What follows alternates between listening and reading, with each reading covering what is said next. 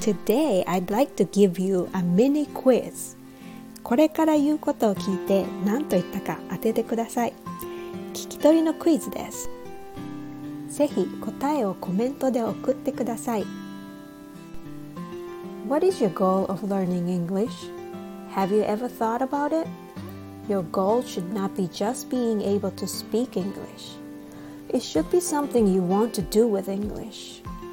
I would love to hear your answer. Please give me comments. I'll be looking forward to hearing from you. Thanks for tuning in and have fun!